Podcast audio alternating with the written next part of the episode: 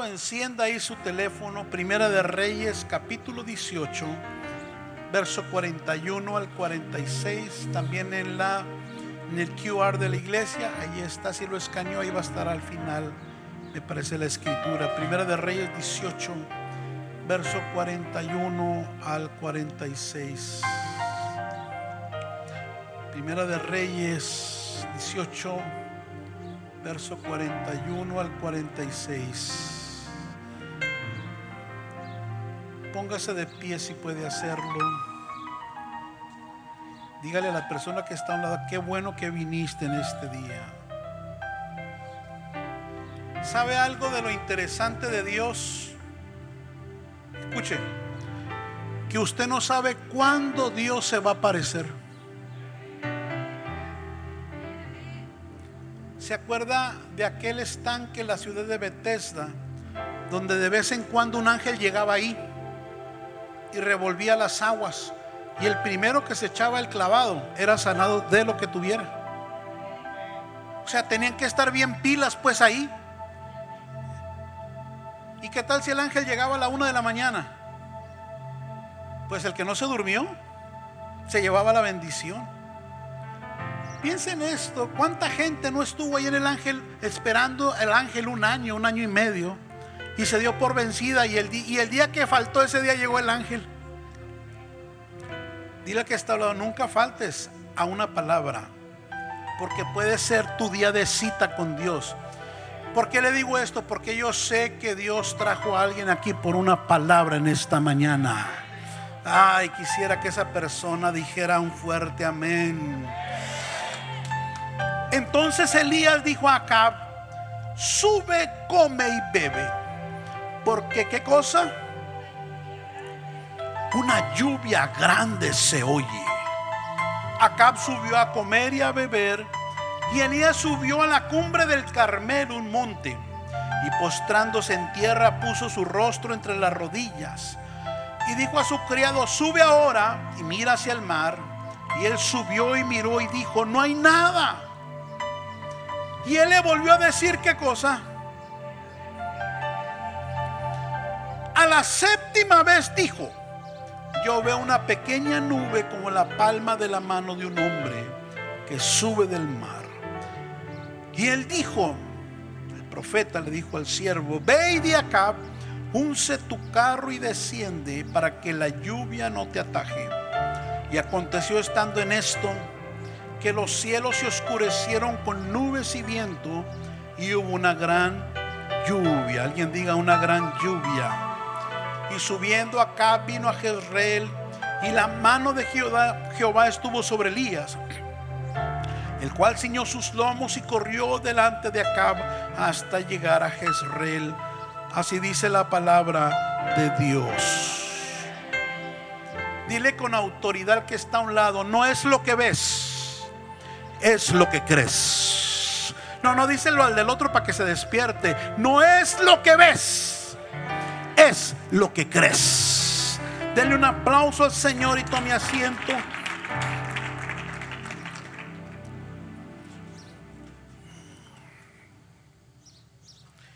Desde el día en que Dios hizo la obra de salvación y transformación en nuestras vidas, se empezó un proceso para aprender a caminar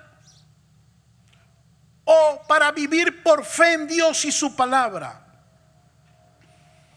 Y dejar de vivir como lo hacíamos antes, solo por vista. El apóstol San Pablo en la segunda epístola a los Corintios capítulo 5 nos dice que por fe andamos, no por vista.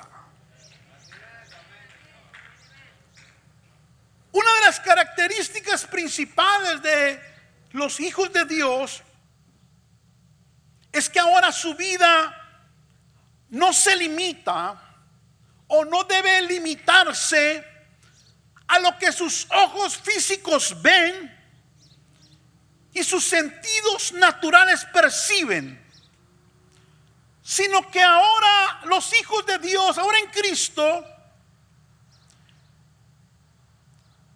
nuestra vida va más allá de los límites naturales y empezamos a depender o debemos a depender de aquello que la fe nos dice que está ocurriendo.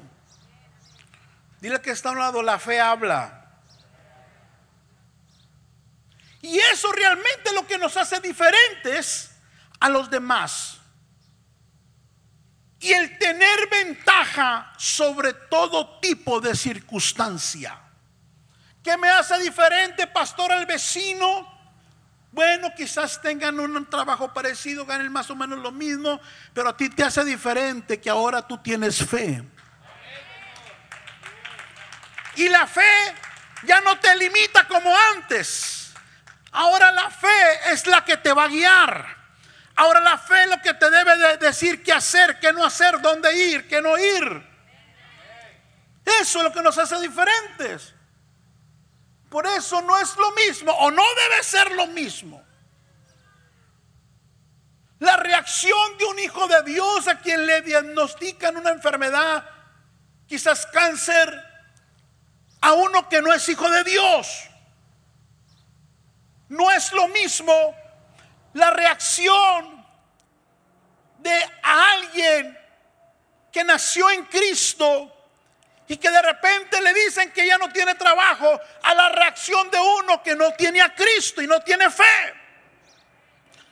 La diferencia precisamente la va a marcar esa palabra en español muy pequeña pero poderosa llamada fe. Diga conmigo, la diferencia entre yo y el resto es la fe. Habrá alguien que se crea diferente porque es hijo de Dios. Ah, yo pensé que lo iba a decir con más orgullo. Eso nos hace diferentes. La fe que Dios por su gracia ha depositado en nosotros. Entonces es un proceso es un proceso en el cual yo aprendo a dejar de depender por las cosas que veo o siento en lo natural y debo aprender, valga la redundancia, a creer en aquello que no se ve, es decir, aprender a caminar por fe. Y en esta mañana les quiero dar algunos, algunas ah, pepitas espirituales del cómo dejar de creer a lo que se ve y empezar a creer a lo que no se ve. ¿Cómo yo puedo dejar de creer, de ser influenciado por lo que veo y empezar a creer lo que no veo? ¿Alguien está aquí todavía? ¿Cómo dejar de creer en la circunstancia, en la adversidad que físicamente estoy viviendo o viendo para empezar a creer que ese no es mi destino final, sino tan solo un proceso rumbo a mi milagro?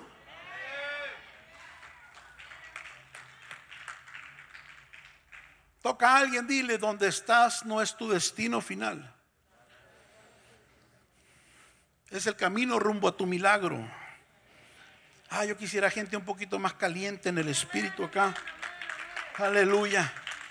Me voy a comprar, hijo, el que, el que, nos encontramos allá en el museo. Fuimos a un museo Israel y yo ayer y, había un detector de calor. Y usted pasaba ¿ah? ahí y, le mostraba lo más caliente de su cuerpo, lo más frío. Y como yo estoy un poquito bendecido, aquí mostraba mucho calor, rojo pero también mi corazón bombeaba rojo. Lo que no pudo detectar es el calor del cielo. Hubiera tronado la máquina. Yo necesito gente aquí caliente por dentro. Aleluya, el Espíritu Santo suelta un escáner. Toca a alguien, dile, caliéntate más, caliéntate más. La escritura nos habla de una gran lluvia profetizada por Elías que estaba a punto de caer después de tres años y medio de una fuerte sequía. Sequía que precisamente él también había profetizado. Y esa sequía había provocado una gran hambre en todo Israel, al punto que la gente se moría de hambre, la gente se comía una a otra por el hambre. Todas las circunstancias del momento decían que era imposible que volviera a llover. Sin embargo, Elías había aprendido a creerle a Dios por los imposibles. Dije, Elías había sido procesado y había aprendido a vivir no por lo que miraba, sino por lo que Dios decía. ¿Alguien está aquí todavía? Y eso es lo que Dios quiere enseñarle a alguien en esta mañana. A creerle a Dios por los imposibles. Yo no sé si esa persona está aquí. Pero seguramente alguien vino porque si Dios me envió con esa palabra esta mañana es porque allá hay alguien que la va a recibir. Esa sanidad que se ve imposible, en Dios es posible. Esos documentos que se ven imposibles, Dios lo puede hacer posible. Esa situación de crisis familiar, eh, Dios la puede transformar en un milagro. Dile al que está a un lado lo imposible, Dios lo hace posible. Gloria al Señor. Lo imposible en Dios es posible. Dije, lo imposible en Dios es posible. Aleluya. Entonces, ¿cómo dejar de creer a lo que se ve y me atormenta? Me deprime, me desenfoca, me desalienta, me roba el ánimo, me roba el gozo, me roba la sonrisa, me roba el aliento y empezar a creer a lo que no se ve, que es aquello que Dios quiere que yo reciba, que yo viva y celebre.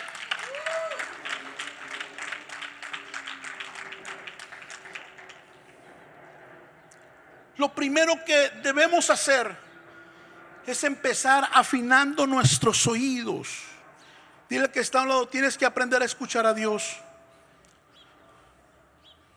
Tenemos que afinar nuestros oídos o nuestro oído espiritual. Dice el verso 41, entonces Elías dijo acá, el rey de Israel por el cual estaba la sequía ahí, sube, come y bebe, porque una lluvia grande no se ve, se oye. Sube, come y bebe, porque una lluvia grande se oye. Vuelve a decir al de un lado, afina tus oídos. Hay dos características principales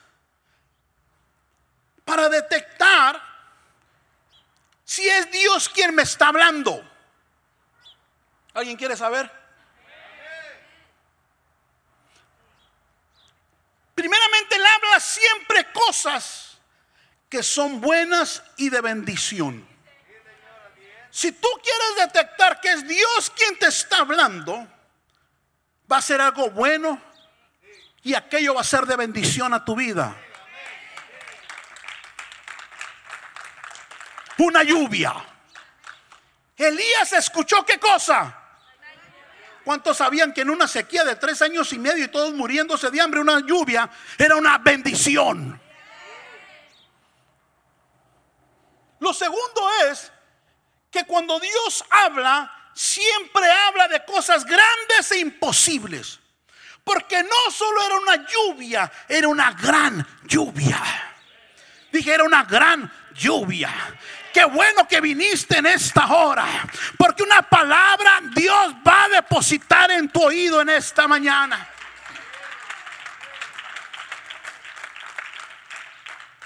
Tenemos que aprender a afinar nuestro oído espiritual. Porque la fe viene por el oír. La fe viene por qué? No por el ver, por el oír. Aquello que Dios está hablando. Ah, aprenda otra cosa acá. Cuando tú veas algo que no te gusta, no te lo comas luego, luego. Porque Dios no habla por lo que se ve. Dios habla por lo que se oye. Ay, es que lo que veo en casa, es que lo que veo en mi cartera, es que lo que veo en la cuenta del bar. No le hagas mucho caso a eso. De pronto no es Dios. Porque cuando Dios habla, Dios habla por el oído. Alguien vino a escuchar a Dios en esta mañana. Alguien vino a escuchar a Dios en esta mañana. Es muy interesante. Escucha esto. El cómo hemos desarrollado un oído espiritual. Pero para oír al enemigo.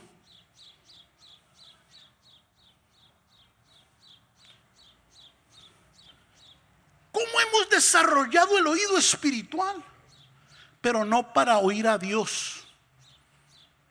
Nos hemos hecho sensibles a la voz, pero de Satanás. Y horriblemente sordos a la voz de Dios. Las dos voces te van a llegar por donde mismo, por tu mismo oído espiritual. Pero el resultado de escuchar una o la otra es muy diferente. ¿Alguien está acá en esta hora? Qué fácil oímos al diablo. Uy, qué fea estás. ¡Ah! Nadie te Solterona toda la vida. A ver a qué borracho que pase me le cuelgo. Olvídate que multiplica tu grupo. Pastor, se lo entrego. Qué fácil oímos la voz del enemigo. Es más, hasta le adivinamos la mente. Por allá están diez hermanas platicando, una voltea se ríe y cuando se está riendo te mira a ti. Se está riendo de mí, todas están hablando de mí, todas están hablando de mí. ¡Ay, ay, ay! Hasta adivinas lo que el diablo habla.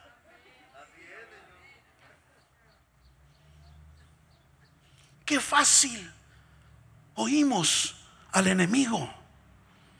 Pero qué difícil se nos ha hecho tristemente escuchar a Dios. ¿Por qué tristemente? Porque el mundo no tiene el oído que tú tienes. Ellos tienen un oído espiritual abierto para lo malo. Pero tú desde el momento que llegaste a Cristo, Dios te abrió el oído espiritual, pero es para escuchar su voz también. Mis ovejas oyen mi voz. Yo no sé si hay ovejas del rebaño del cielo en esta mañana aquí. Entonces tienes un oído para oír a Dios.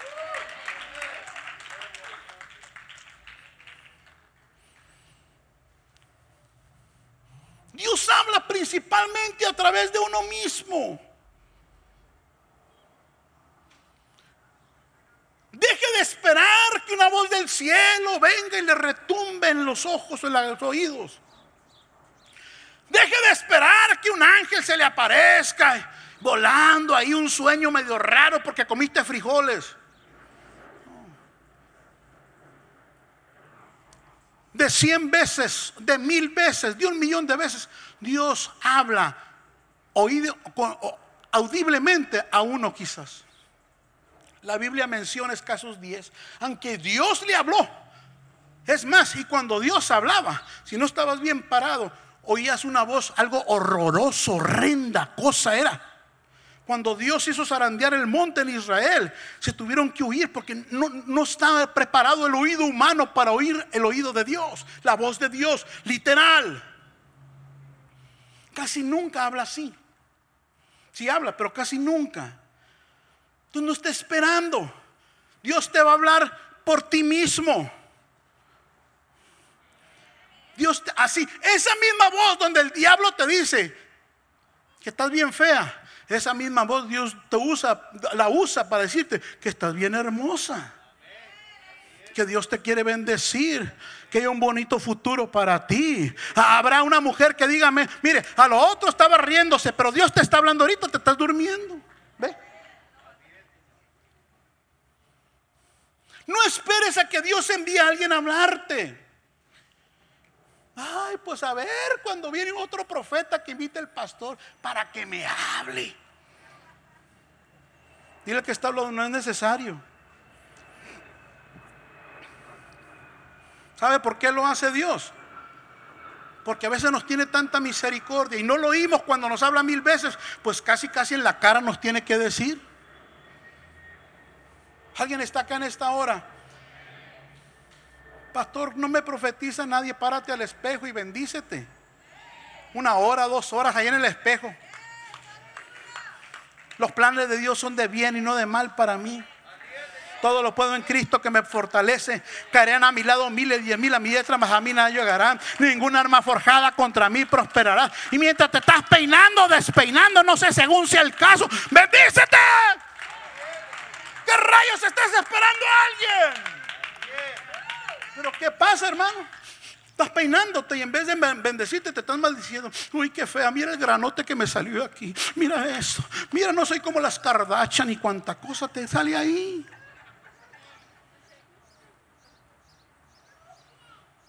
Si conocía las Kardashian todas postizas.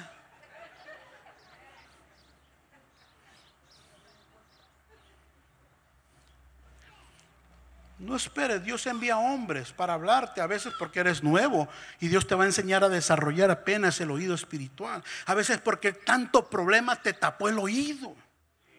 O a veces sencillamente porque no he querido desarrollar mi oído para Dios. ¿Alguien está acá en esta hora? Lo otro es que no necesitas verlo para creerlo. Y dijo a su criado, sube ahora y mira hacia el mar. Y él subió y miró. Y él subió y miró. Pero cuando el criado subió a ver o a escuchar la lluvia que el profeta había desatado por fe, dice que subió cuando lo envió Eliseo y miró y dijo, no hay nada. Y ese, ese siervo de Eliseo es, es, el que siempre anduvo con él. Fue Jesse, un criado del siervo. Y Jesse, su nombre significa vista o lugar de la visión. Y este hombre representa a aquellos que lo único que ven son los problemas. Lo único que ven es la enfermedad. Lo único que ven es el imposible. Porque cuando el profeta lo envió a que mirara lo que ella estaba viendo, Jesse lo miró con estos ojos y no miró nada. Ve Jesse para que mires y confirme lo que yo estoy viendo en oración. No, no hay nada. Y no hay nada. Representa los que ven solo los imposibles pero nunca se disponen para oír a Dios con la solución. ¿Sabe? En la Biblia había un hombre llamado Bartimeo. ¿Cómo era Bartimeo? ¿Qué deficiencia, qué necesidad tenía principalmente? ¿Nadie ha leído a Bartimeo? ¿No existe eso aquí? ¿En tu Biblia no está escrito? ¿Quién era Bartimeo? Era un ciego. Pero ¿por qué Dios lo sanó? Porque aunque era ciego, oía. Y aunque no miraba nada, escuchaba a Jesús pasar por ahí. Ah, yo creo que hay alguien aquí que aunque esté ciego, el problema lo ha cegado, la situación lo ha enseguecido. Pero puedes escuchar a Dios que te habla. Y eso representa aquellos que son invitados por Dios a entrar en lo sobrenatural, pero se mantienen atados a lo natural y a lo carnal. Porque el problema a veces no es que Dios hable, el problema es que mi oído no está listo, está cerrado para escuchar a Dios por el tipo de vida que llevo. ¿Sabe este hombre, Jesse, era supuesto a suceder al profeta Elías, a la doble unción? a seguir el ministerio profético, es lo que se entiende, por lo que se lee de ellos. Sin embargo, Jesse amaba más al mundo que las cosas de Dios. Y fue este mismo hombre que recibió un dinero que Dios no le había autorizado y cayó maldición sobre él y quedó leproso cuando agarró dinero de Namán, el hombre que Dios había sanado de lepra. Gloria al Señor. Y ese representa la lucha con nuestra incredulidad. Sube y mira al mar. Subió, miró y dijo, no hay nada. No hay nada. No hay nada. No se ve que algo vaya a ocurrir en mi casa. No se ve que esto vaya a cambiar. No se ve por dónde la bendición vaya a venir. Y hay yesis aquí a quienes Dios les ha dado una palabra profética de una gran lluvia. Es decir, bendición sobre tu vida, bendición sobre tu casa, bendición sobre tus finanzas. Pero como se mueve más por la vista que por la fe, no lo creen y están retrasando el aguacero. El Señor te trajo en esta mañana para restaurar tu fe y para que aunque no lo veas con estos ojos, creas que una grande lluvia se acerca a tu vida. Habrá uno por lo menos que lo crea en esta mañana. No veo nada, no, no importa que no veas nada, créelo, créelo, créelo, créelo, créelo.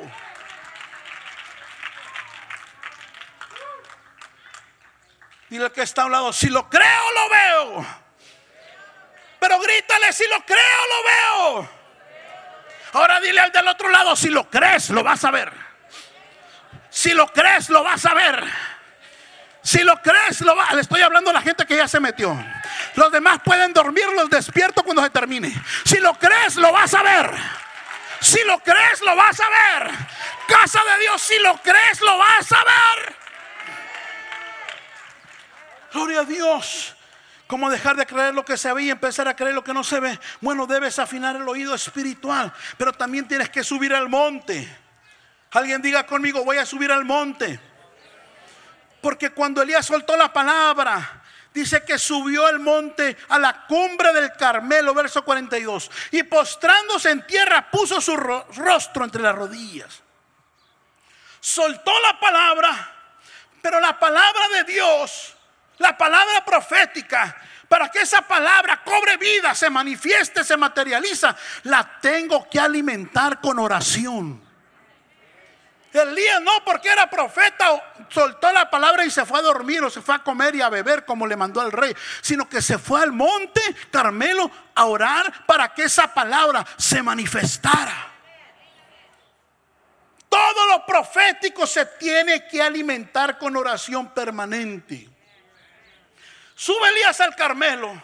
Y me llama la atención porque la Biblia dice que se postró en tierra y puso su rostro entre las rodillas. Entre las rodillas. Su cabeza obviamente no estaba gordito. ¿ah? se hincó y puso su cabeza aquí abajo. Que es una posición fetal. Es una, perdón, una posición donde las mujeres dan a luz acostadas diferente. Porque Él quería dar luz la palabra profética. Todo aquel que recibe una palabra no se tiene que echar a dormir, tiene que orar por esa palabra hasta que esa palabra se dé a luz. Porque la palabra profética lo que hace es te embaraza de un milagro, te embaraza de una bendición, te embaraza de algo que Dios quiere dar a luz. Pero tienes que orar por ella, tienes que trabajarla por ella, tienes que subir al monte Carmelo, el monte de la oración. ¿Sabe? Ese monte significa lugar donde hay bendición. El monte Carmelo significa los viñedos de Dios, es decir, donde se saca el vino, lo que alegra, lo que deleita como la uva. Pues es en el monte de Dios en su presencia, donde el cristiano va a transformar aquello que no ve en lo natural en un milagro. En el monte de Dios se fabrican los milagros. En el monte de Dios se fabrica la fe. En el monte de Dios se oye a Dios. En el monte de Dios desde ahí se profetiza. Aleluya. Por eso es fácil que la gente que está en el monte de Dios pueda soltar profecía constantemente porque está escuchando el cielo. La gente que ora se conecta al cielo. La gente que ora se sintoniza al cielo. La gente que ora tiene un receptor que nadie más lo tiene para escuchar al cielo. Gloria a Dios. ¿Alguien está aquí en esta hora? Toca a alguien, dile, Dios siempre te está hablando. Pero necesitas subir al monte para oírlo. ¿Ah? Si, tiene, un teléfono, una compañía de esas, patitos que no sirven mucho, tienes que andar como el del, como, el del comercial, así. Y, aquí se agarra la señal. Pues es lo mismo lo espiritual. Mientras estés acá abajo vas a escuchar lo del mundo, vas a escuchar a la gente, vas a ver las circunstancias. Pero cuando te subas al monte de Dios, tu antena se va a alinear hacia arriba para poder escuchar al Dios del cielo. Es arriba donde está la frecuencia de Dios. Miren, les enseñaba algo en la clase de la semana, los del nivel 1 me parece. ¿Sabe ahorita usted que aquí aparte de, de, mi persona hay como unas 100 voces aquí alrededor? 500 a lo mejor que están pasando por ahí, por debajo de tu silla, por arriba de tu silla. ¿Sabe usted eso? Y no es nada espiritual, es, es tecnología. Un montón de gente está hablando aquí escuchando canciones, dando noticias, pero no las oímos. ¿Si las oyes? No. ¿Qué necesitas? Necesitas un radio. Necesitas un, un, receptor. Si usted saca un radio acá y lo prende, vas a escuchar una frecuencia. Pero si quieres escuchar otra cosa, muévele a la frecuencia. Y te va a salir la, rancherita, y te va a salir la, la, que buena, y te va a salir eh, la, que te, la que te guste. ¿Verdad que sí está hablando alguien? Pero necesitas un receptor para... No, no, no es Biblia, es ciencia, pero trasládalo a lo espiritual. Aquí Dios está hablando en esta mañana. Pero solo el que se conecta a la frecuencia del cielo va a escuchar lo que Dios le está hablando. Desconéctate, apaga el retransistor de escucharlo del mundo, de escuchar lo que el problema te dice. Y prende el transistor del cielo porque de ahí te va a llegar la bendición. Aleluya. Gloria a Dios. ¿Qué más tengo que hacer? Para poder aprender a creerle más a lo que no veo que a lo que física o naturalmente veo. Pues tienes que perseverar en creer. Cuando Dios te habla, persevera en creer lo que Él te habló ya. Soltó la palabra. El profeta subió al monte a sintonizarse al cielo, a alimentar la palabra para dar la luz. Y luego perseveró en creer aquello. Y dijo a su criado, sube ahora, otra vez, y mira hacia el mar. Y él subió y miró y dijo, no hay nada. Y le volvió a decir, vuelve siete veces. ¿Cuántas veces lo mandó?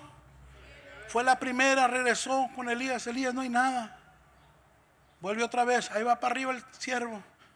¿Qué ves? No veo nada. Y viene, ¿qué? No veo nada. Siete veces que numerología bíblica habla de perfección. En otras palabras, ora y cree hasta que lo veas. Ora y cree hasta que lo veas. Ora y ayuna y cree hasta que lo veas. No hay nada, sigue orando. No hay nada, sigue creyendo. No hay nada, sigue ayunando. No hay nada, sigue alabando. No hay nada, sigue adorando. No hay nada, sigue sirviendo. No hay nada, sigue ganando alma. No hay nada, tú síguele. ¿Hasta cuándo, pastor? Hasta que lo veas. Hasta que lo veas. Pero ¿qué nos ocurre? Pedimos una vez. Regresamos a casa y no lo vemos y ya nos, nos decepcionamos nos desinflamos. Dios no me ama. Dios no me escucha. Dios no me quiere. Y hasta ahí murió la palabra que Dios te soltó. Alguien está acá en esta hora. Vuelve a decirle que está a un lado hasta que lo veas.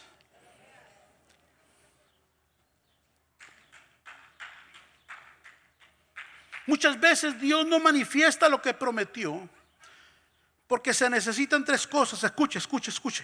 Usted que está esperando algo de Dios. Se necesitan tres cosas. El tiempo perfecto, la persona perfecta y el lugar perfecto. Tres cosas para que una palabra que Dios te ha dado se manifieste. El tiempo perfecto, la persona perfecta y el lugar perfecto. ¿Cuál es el tiempo donde se va a manifestar la palabra que Dios te dio? Bueno, es el momento y el tiempo donde el único que se va a llevar la gloria es Él y no tú. Alguien recibió eso. Normalmente el tiempo de Dios para hacer algo en tu vida es cuando más lo estás necesitando, cuando estás quebrantado, estás quebrantado. Dice Señor, si tú no metes las manos aquí, esta cosa se acabó, me voy a morir, me van a correr, me van a sacar del país, se va a acabar mi relación en mi casa. Si tú no metes las manos y cuando está a punto de tronar todo, viene Dios a manifestar su palabra. ¿Para qué? Para que después digas, no, no, yo no metí las manos, fue Él, fue Él. Fue fue Él, fue Él, fue Él, fue Él. Y toda la gloria se la llevé Él. Tiene que ser la persona perfecta. ¿A qué me refiero? Con el carácter y el espíritu correcto para soportar aquello que Dios quiere manifestar.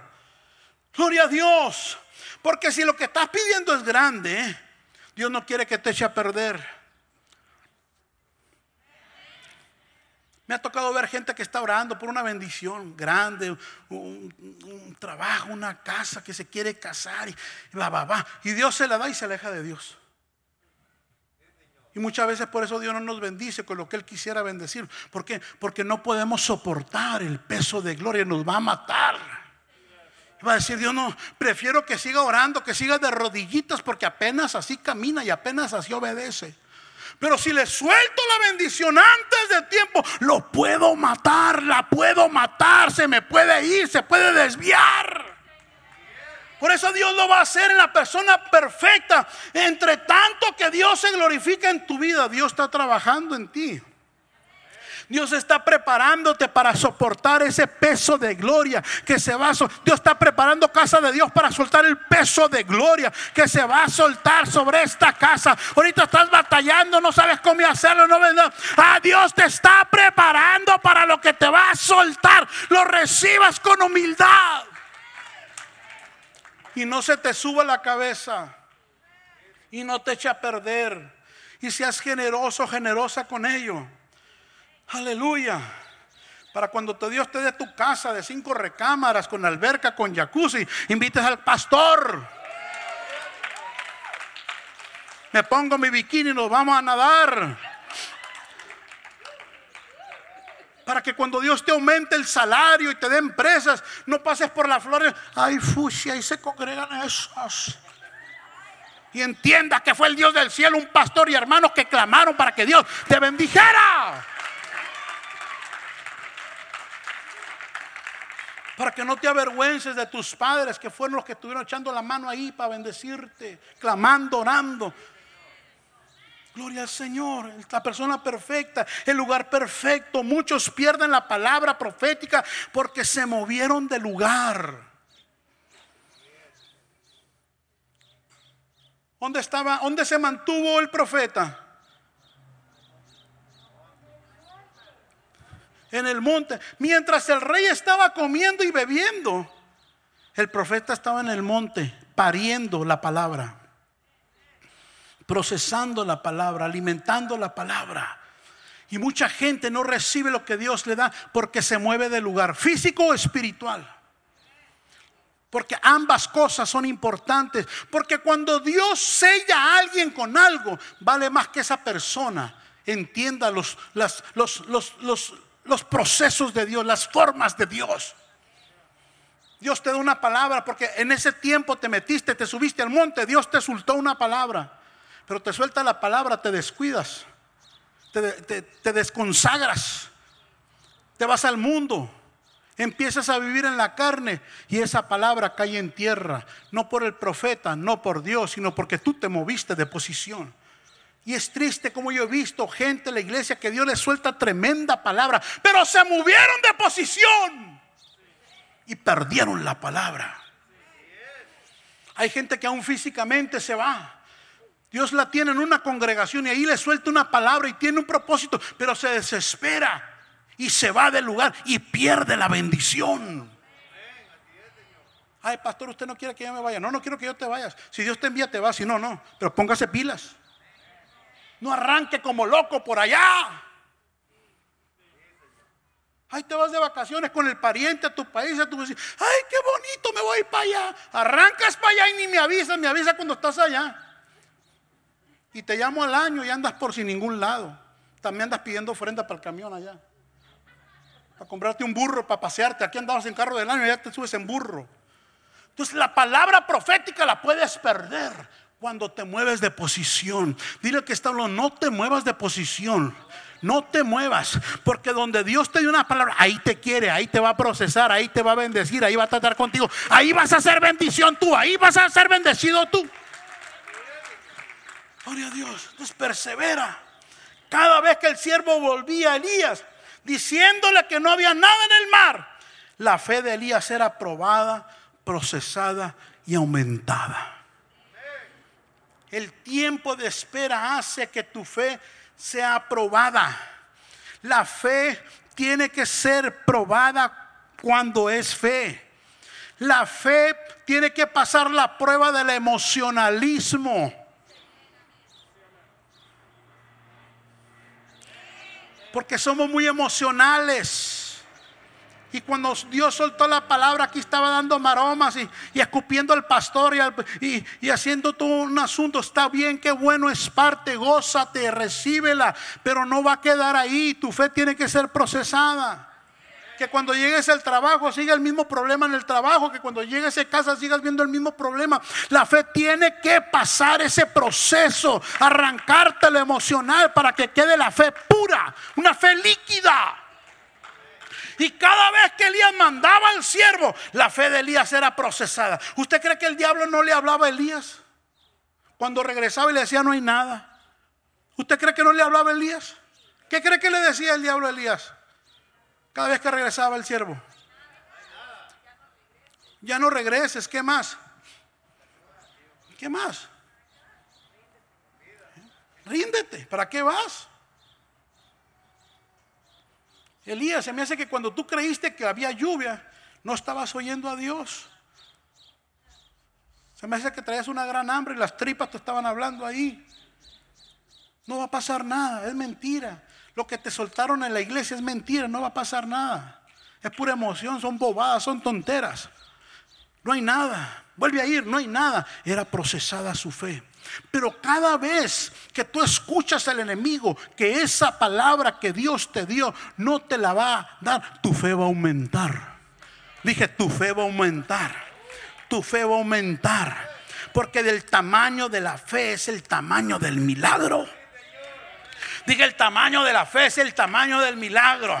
Y hay veces que los procesos son tardados, son largos. No, no, no son días ni semanas. A veces son años, décadas enteras que una palabra no se va a cumplir porque Dios está procesando. Pero cuando esa palabra se suelta, ¡boom! Va a retumbar la tierra, se va a partir la tierra, se va a abrir el mar.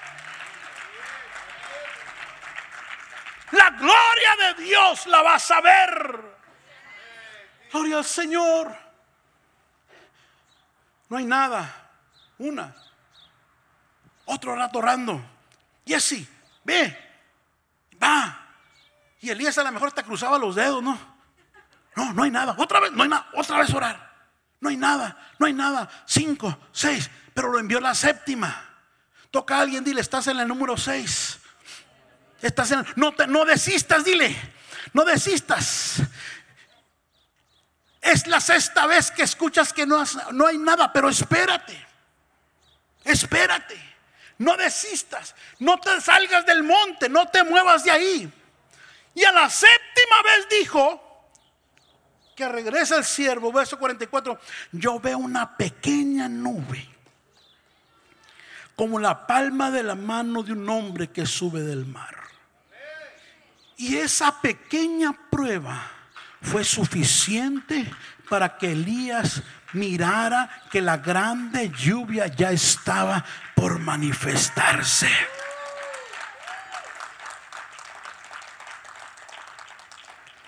Dile que está hablando, no desprecie las pequeñas nubes. Yo le hablo a alguien en esta hora, no desprecies ese pequeño negocio No te sientas menos. Es una pequeña nube de la bendición que viene en camino. No desprecies las pequeñas bendiciones. No desprecies ese salario que estás ganando ahorita. No te vas a quedar toda la vida ahí. Dios te va a llevar a otro nivel de bendición. No desprecies, líder de grupo, esos dos, tres que tienes ahí. Los dos, tres que te están durmiendo. No lo desprecies. Es el inicio de tus multiplicaciones. No desprecies las pequeñas nubes porque tienen el potencial de convertirse en una gran bendición. No desprecies esta congregación. No desprecies que estamos aquí afuera. Vienen cosas grandes. No te sientas mal ni maldigas por donde vives ahorita. Tú declaras gracias, Señor apenas acabemos, me tengo que salir para que entre el aire. Pero viene mi gran bendición, viene mi provisión, viene la gran lluvia porque se oye. Póngase de pie en el nombre del Señor. Yo no sé si hay gente que está huyendo un aguacero del cielo. Toca a alguien, dile, no lo veo, pero lo creo. Lo creo, lo creo, lo creo. Alguien levante sus manos y ahora empieza a ver por la fe lo que no puedes ver en este momento. Levanta tus manos, haz una declaración conmigo, declara conmigo. Yo le hablo a toda voz del enemigo que enmudezca en esta hora. Renuncio a toda voz del maligno. Todo lo que me ha estado hablando, que no me bendice, que me desanima, que me desalienta, que me deprime, que me hace creer cosas negativas, toda voz del enemigo, de depresión, aún de suicidios, de desaliento, de amargura, de resentimiento, de tristeza, desato mudera sobre de ello. Se seca esa voz, se apaga esa voz en mi interior se cierran mis oídos para oír la voz del enemigo. Para oír la voz del enemigo. Cállate, Satanás. Vamos, dale orden. Cállate, Satanás. Cállate, Satanás. No moriré, sino que viviré y miraré las maravillas del Señor.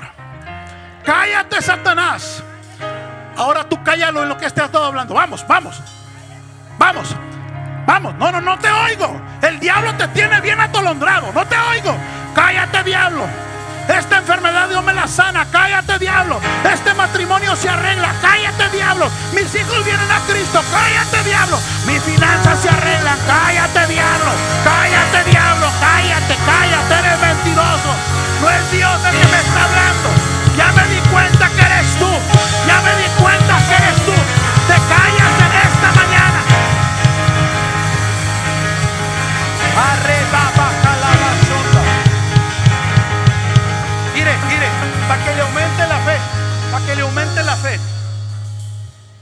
Para que le aumente la fe. Los ángeles. Los ángeles fueron diseñados por Dios para obedecer órdenes. De hecho, los ángeles son servidores del pueblo de Dios, dice la Biblia. Los ángeles fueron creados para obedecer. Hay ángeles mensajeros, hay ángeles protectores. todo ángel cumple un designio. Los ángeles no se adoran. Los ángeles no se les da las gracias ni nada. Eso es idolatría. Los ángeles son siervos de Dios, son siervos de la iglesia, la novia de Cristo. Estamos acá. Los demonios eran ángeles, pero cayeron. Está aquí, está aquí. Lo paré ahora para enseñarle esto. Los demonios cayeron. Pero los demonios están diseñados como eran ángeles para obedecer también. O sea, parte del ADN de los demonios es obedecer. Por eso el pastor le da la orden y no les queda otra. ¿Por qué? Porque fueron programados para obedecer. Aunque son demonios, son ángeles caídos. Entonces están programados para obedecer. ¿Y por qué rayos en vez de que tú dales órdenes, ellos te ordenan a ti? Y hacen lo que ellos te dicen. Pues en esta hora vas a, vas a seguir ordenando. Y Porque no quiero que lo grite, solo quiero que lo crea también. Bajo una palabra revelada que lo crea. Usted tiene aquí para la gloria del Señor hermanos que han ministrado conmigo liberación por 10 años. ¿Y cuando un diablo me ha hecho una treta aquí? ¿Cuándo un diablo me ha hecho una tontería aquí? ¿Por qué? Porque ellos saben que yo creo y que yo sé que ellos fueron marcados para obedecerme a mí. Porque en mi casa nunca se mueve nada. Porque los mil demonios que andan aquí operando alrededor no se atreven a tocarme. Y por causa de no tocarme a mí, no te tocan a ti muchas veces. ¿Por qué? ¿Por qué? Porque ellos saben que hay una sangre sobre mí, pero también porque saben que yo sé que ellos no tienen autoridad sobre mí, sino que Dios me la dio a mí para ellos. Y yo quiero que en esta hora recibas esa fe. Tiene que causarte tristeza y pena ahora andar deprimido andar deprimida. Ay, ay, mira cómo te trae el diablo. No te lo digo, pero me da tristeza. Ay, ay, pues aquí, pues, pues ¿cómo está, hermano? Pues ay, no más, ay, no más. Qué tristeza lleva el diablo como lo trae, los demonios como lo traen. Todo agüito, no pueden a levantar las manos. La pastora le tiene que dar dando crack aquí para que levante las manos. Vas a orar y le vas a dar a esos demonios hay demonios aquí. Hay demonios aquí que tienen años jugando contigo. Me lo revela el Señor. Jugando en tu mente. Pero hoy si tú crees que tienes autoridad, jamás van a volver a tocarte. Demonios de enfermedad. Demonios que, que atormentan tus emociones demonios que atormentan tus pensamientos y juegan contigo, han estado encadenándote aún en Cristo. Y así me dice el Señor, dile que todo aquel que crea que tiene autoridad sobre esos diablos, que den la orden y van a ser expulsados en el nombre de Jesús. Levanta tus manos, sigue orando. Te paré porque el Señor me dijo que te parara y te enseñara esto. Vamos, dale orden. Dale orden. Demonio de depresión te largas, no vuelves a mi vida demonio de desaliento, demonio de doble ánimo, de pornografía, demonio de chisme, demonio de adulterio, demonio de fornicación, demonio de masturbación. Vamos, háblale, grítale, te largas de mi vida, lárgate. Tú fuiste creado para obedecerme. Fuiste creado para obedecerme. Átalo, hijo, átalo, hija y échalo fuera, expúlsalo, expúlsalo. Demonios de depresión, demonios de drogadicción, demonios de suicidio. Hay demonios de miseria que no te dejan prosperar aunque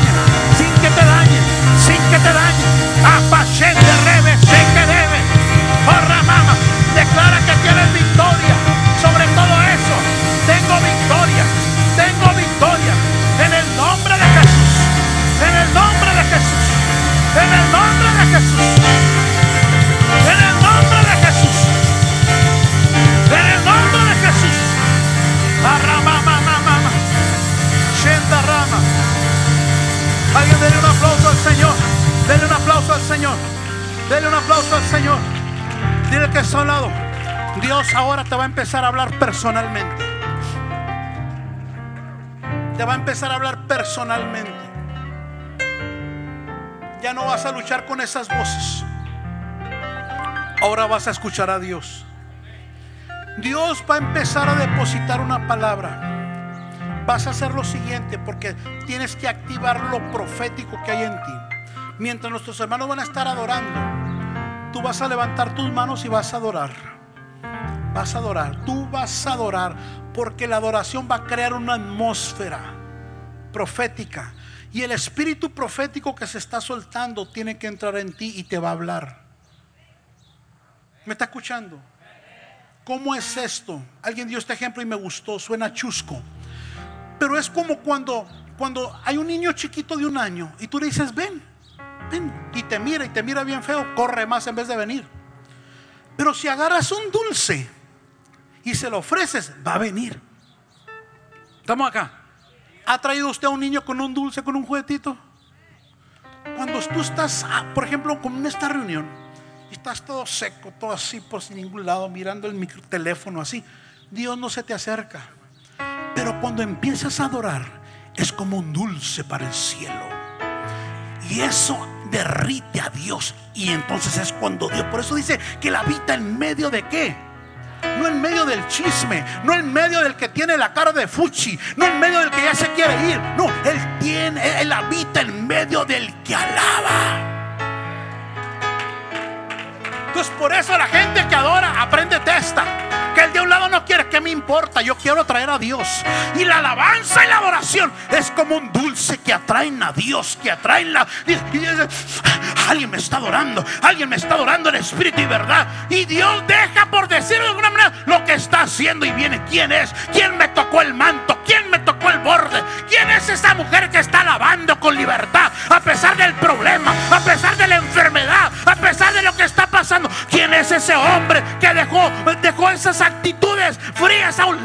me empieza a adorar, me empieza a alabar? Y viene el poder de Dios, viene lo profético y empieza a ministrar. Levanta tus manos. Ahora vas a oír a Dios, pero le vas a adorar. Te vas a olvidar de la música acá. Tú vas a exaltarle. O acompáñate por la adoración. Pero en la medida que tú le adores, Dios va a empezar a pasearse. Vas a traer a Jesús. Y Dios va a empezar a depositar. Te va a dar una palabra. En algunos Dios me va a usar a mí para dar una palabra específica. En otros no me va a usar a mí. Sencillamente Dios va a depositar una palabra de dirección, una palabra de confirmación, una sanidad. Algo Dios va a hacer ahí. Porque Dios no me necesita a mí si Él no lo quiere hacer. Lo importante es que tú creas. Lo importante es que tú adores. Lo importante es que tú te pongas de modo que Él pueda hacer algo en tu vida. No te escucho, iglesia. No te escucho. Desconéctate de la tierra y conéctate al cielo. Desconéctate de la tierra. Conéctate al cielo conéctate al cielo.